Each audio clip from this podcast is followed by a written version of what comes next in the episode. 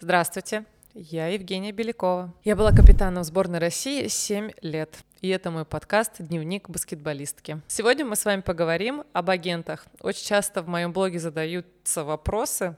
Расскажите про агентов, кто они такие, зачем они вообще нужны профессиональным игрокам и нужны ли они вот в целом вообще. Ну и начнем, как всегда, с моего опыта. Агент мечтал получить меня, когда мне было 19 лет. Надо понимать мой профессиональный путь, что 19 лет я еще до конца не понимала, хочу я быть профессиональной спортсменкой, не хочу я быть профессиональной спортсменкой. И последнее, что мне нужно было, это, конечно, мне не нужен был тот человек, который мне говорил, да-да, ты будешь играть в баскетбол, да ничего страшного, что у тебя сейчас не получается, мы с тебя сделаем звезду, и брать за это деньги. Как работать работает агентство, сразу расскажу. В современном мире э, все, что я встречала, может быть, сейчас есть какие-то продвинутые агенты, которые работают по другим схемам, но, как правило, игрок заключает контракт с клубом на определенную сумму. Клуб также включает 10% от этой суммы агентские и сам выплачивает агентам эти 10%. Как правило, в большом спорте, с чем сталкивалась я, это было так.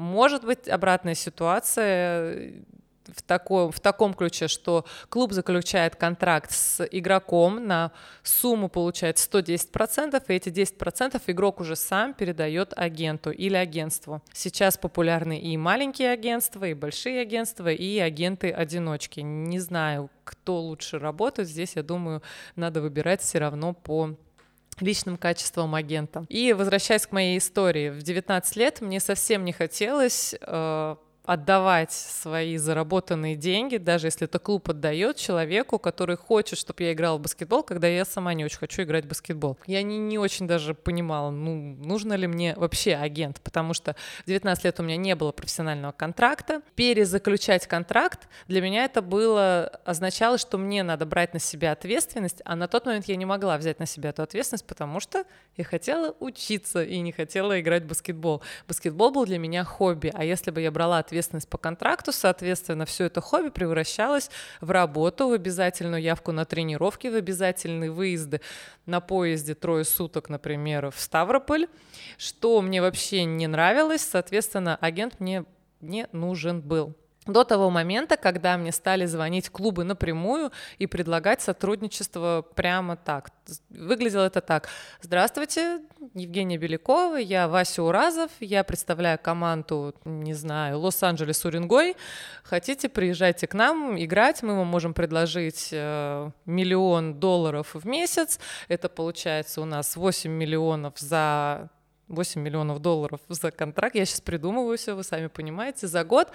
И, соответственно, готово или не готово, мы тебе присылаем бумаги, все, подписывай, приезжай. С одной стороны, такое прямое общение для меня было э, полезным, потому что так я могла узнать из уст менеджера непосредственно, как происходит тренировочный процесс, как обеспечиваются игроки жильем, как вообще как игроки добираются до тренировок, потому что, как правило, команды, которые не располагаются в Санкт-Петербурге, соответственно, там мне надо было думать о таких бытовых частях. Ну и сам э, контракт, да, чем он подкреплен, как клуб э, свои обязательства выполняет, что делает клуб, когда он не выполняет свои обязательства, и что делает игрок, когда он не может выполнить свои обязательства из-за травмы, из-за других каких-то обстоятельств, ну и, понятно, решение спорных вопросов. Как это выглядело в глазах менеджеров, мне тоже было интересно. И выглядело это довольно расплывчато, и, как правило, это было из серии «Ой, у нас никогда не было проблем, ну я тебя умоляю, ну сколько, ну, ну это...» Я говорю, ну, например, я слышала, что вот тот игрок от вас ушел, потому что ему вы не выплатили за травмы. Такой, Ой, да она сама виновата, это ты. То есть такие разговоры меня сразу настораживали, и я понимала, что, скорее всего, если я столкнусь в каком-то спорном моменте с этим менеджером, с этим клубом, то мне не хватит авторитета, мне не хватит даже слов в моменте выиграть в этом споре. И я как раз через эти разговоры понимала, что мне нужен посредник между мной и клубом, и посредник должен быть таким человеком, кто понимает, что я хочу от клуба тоже. Тогда я знала, что у меня есть какие-то требования к клубу, и это не только какая-то материальная составляющая. Для меня было главное а, определенное игровое время, определенные а, условия жизни, да, то есть мне не хотелось жить где-то далеко, чтобы ездить далеко. И, соответственно, мне нужен был такой человек, кто бы это мог донести от меня клубу и не подстраиваться под клуб и предлагать только те условия, которые выгодны клубу. То есть мне надо было понимать, что агент находит компромисс между моими желаниями и желаниями клуба, а не просто несет функцию клуба, что, кстати, на сегодняшний день 95% агентов делают, к сожалению. Для этого мой подкаст и существует, рассказать, как это работает в современном мире. Итак, в моей карьере я разговаривала с тремя разными агентами, ходила с ними на ужин, пыталась погрузиться вот в эту атмосферу дружескую, чтобы понять, смогу ли я дружить, потому что случись со мной что, это самые лучшие мои друзья, потому что именно они будут защищать э, меня перед клубом, именно они отвечают за меня, если я в другом городе, то есть мне надо было, мне хотелось с ними подружиться, ну и вообще понять, хороший это человек, не очень хороший человек, для меня это было очень важно. Поэтому со временем я выбрала, очень долго выбирала, и я выбрала одного агента, агента. У них на тот момент было агентство. Кстати, в своем подкасте я не буду называть имена и фамилии. Это моя позиция. Вот. Но если кто-то себя в чем-то узнал, не обязательно, это вы. Вот. Тем не менее, это было небольшое агентство с хорошим именем, э, с молодым помощником, с которым мы вошли в очень дружественный контакт. То есть я чувствовала, что человек смотрит игры, погружен в баскетбол, а самое главное, когда мы сели э, поговорить, и я ему рассказала, как я вижу дальше свою карьеру, что мне важно от клубов, он меня полностью поддержал. То есть это был рассказ из серии «Я хочу играть в сборной России», и это не был «Ты в сборной России? А, ну ладно». Или «Будешь, будешь, да». Нет, разговор был такой. Сборная России, давай смотреть, кто на твоей позиции сейчас, сборная России, кого то сильнее уже уже сейчас по определенным навыкам, для, до кого ты не дотягиваешь, и тебе надо это тренировать. Давай рассматривать клубы, куда ты можешь поехать, где тебе эти навыки разовьют, где ты в этих навыках станешь сильнее, и тогда ты сможешь попасть в сборную России, о которой так мечтаешь. Соответственно, такой подход меня устраивал, он мне был очень нужен. И так мы выбрали мой, с моим агентом первым мой первый клуб, который был Вологда Чеваката. Когда я приехала в Вологду Чевакату, конечно же, что случилось? Случилась травма тут же и сразу. И, наверное, я не знаю, как работает это, но, наверное, это было правильно, что я выбрала именно такого э, агента, потому что когда я попала после травмы в московскую больницу, первый, кто ко мне приехал, агент, первый, кто закрыл все платежи, потому что я еще не успела получить платежи из, из клуба, и они там долго почему-то шли, из, потому что это был клуб на бюджетные деньги, и там невозможно было сразу оплатить больницу, где я остановилась. То есть первые оплаты, мне кажется, даже не первые оплаты, все, все оплаты за мое пребывание в больнице взял на себя агент, дальнейшие мои транспортировки взял на себя агент, ну и элементарно просто я в Москве, у меня, к сожалению или к счастью, мало родственников в Москве, кто не успел ко мне приехать, агент был с кефирчиком и с апельсинчиками первый, и для меня это было важно, и, наверное, я была счастлива, что я сделала для себя правильный выбор, потому что мне было приятно, что такие люди рядом со мной. Итак, у меня появился агент, который взял на себя вот эти функции. Дальше мне было интересно, а, дальше я просила у этого агентства, когда я уже восстановилась от травмы, чтобы меня отправили на дополнительные тренировочные лагеря. Я видела, что у них есть мужская часть э, агентства, кого они отправляли уже в Сербию на тренировочные лагеря, и мне очень хотелось тоже ехать тренироваться, потому что я пропустила 8 месяцев из-за травмы, я понимала, что я... Тот план, который мы наметили с этим же агентом, мы уже в него не укладываемся. Эти 8 месяцев, когда я должна была играть, я ходила на костылях. Соответственно, чтобы набирать эти технические навыки, мне надо было ехать летом играть. И здесь в мое агентство мне не предложило никакие лагеря, мне было отказано, мы договорились, что я никуда летом не поеду, буду ждать тупо, когда начнутся следующие сборы в августе. Первый звоночек для меня, да, соответственно, я себе составила на тот момент и сейчас придерживаюсь списков, что должен и что может агент. Во-первых, агент должен, он даже не может здесь, а он должен составлять план развития карьеры.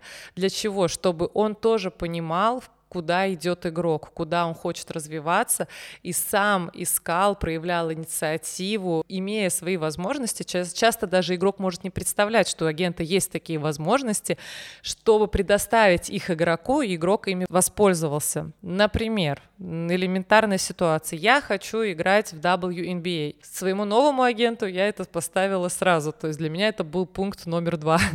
хочу играть в WNBA, как мне это сделать? Мой агент, не имея э, на тот момент международной лицензии, запрашивает лицензию запрашивает, отдает меня в агентство, где есть международная лицензия, где ребята часто работают с Америкой, и говорит, что, то есть заходит к ним, делится своей прибылью с ними, и завозят, то есть и они представляют мои интересы уже на американском рынке. И это была не моя головная боль, это не я придумала, это придумал мой агент, который был здесь в России. Но он знал, что я подписалась с ним, потому что у меня цель номер два была попасть в WNBA. Если мы не попадали в WNBA в течение двух лет следующих, то я от них ухожу. Соответственно, план ведения карьеры игрока — это то, что агент должен делать. Второе, что агент должен делать? Агент должен предоставлять возможность развития игроку. Он должен подсказывать игроку, в какую сторону ему развиваться. Но слыша игрока, опять же, то есть невозможно учить дриблингу там, я не знаю, пятого номера, который на самом деле хочет быть только пятым номером. А агент из него, например, хочет, хочет сделать мультикомбо такой 3-4. То есть агент должен подсказывать, исходя из своего опыта, куда дальше развиваться игроку, какие позиции там в ближайшие 5-7 лет в дефиците, какой талант у этого игрока. Исходя, что думает о себе игрок, понимая его менталитет, подсказывать ему, в каком направлении развиваться. И мы здесь говорим про индивидуальные тренировки, про индивидуальных специалистов и про здоровье игрока. Здесь очень часто забывают, что агент должен быть рядом с игроком во время травм игрока тоже. Игроки не знают, к какому обратиться реабилитологу, к какому специалисту, к какому врачу. И это задача агента найти специалистов, которые будут работать в сложный период времени для спортсмена со спортсменом. Агент должен проверить этих специалистов, узнать, проверить их лицензии, узнать их добросовестность, узнать их возможность, а также предложить какую-то часть оплаты за эти реабилитационные э, истории клиенту почему это тоже важно, тогда агент будет тоже заинтересован в быстром восстановлении своего игрока. Если агент материально никак не участвует в восстановлении игрока, соответственно, это восстановление может быть растянуто на не знаю, на месяцы, да, в это время игрок не играет, зарплата его уменьшается, но агент уже получил, скорее всего, свои агентские, то есть его зарплата никак, его оплата труда никак ни, никак не меняется, а игрок в это время находится ну, скажем так, в невыгодной для себя ситуации, и чаще всего, да, после травм клубы любят отказываться от игроков, особенно если это затяжные травмы. Поэтому агент должен разбираться в медицине и в реабилитации. То есть у него должны быть прям специалисты, с которыми он работает. Это было номер три. И номер четыре. Агент может оплачивать расходы игрока.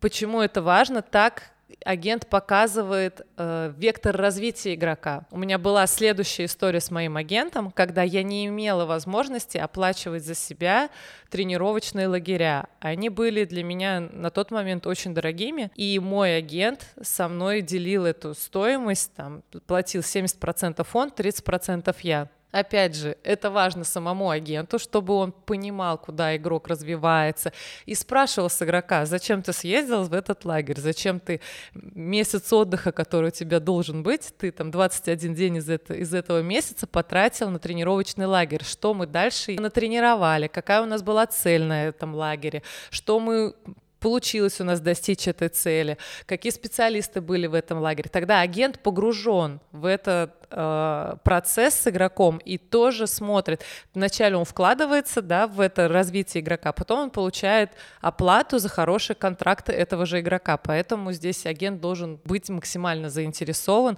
в том, чтобы найти максимально крутые лагеря для развития для своего игрока и помочь их оплатить своему игроку. Это четвертая вещь.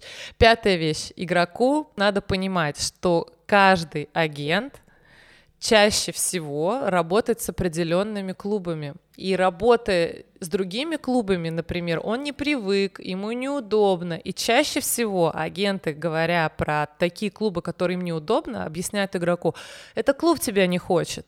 То есть это, и это надо понимать игроку. То есть ответственность игрока за свою карьеру все равно на игроке. Он не может перевесить все на агента со словами «я вам отдался, вы теперь за меня в ответе». Ни в коем случае. Игрок сам выбирает, куда ему идти. Игрок сам выбирает э, команды, в которых он видит свое развитие. Игрок сам выбирает, да, по совету, опять же, агента, что он хочет там подписывать, не подписывать, лечиться, отдыхать или тренироваться. Это очень важно.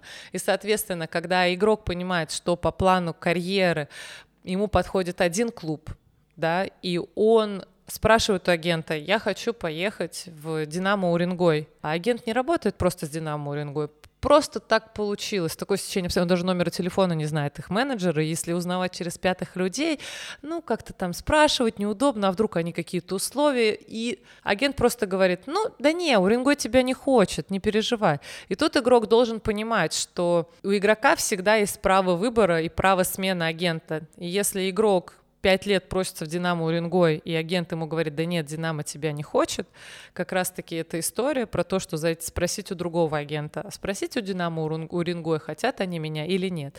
И это ответственность игрока выбрать себе такого агента, который будет работать в интересах самого игрока.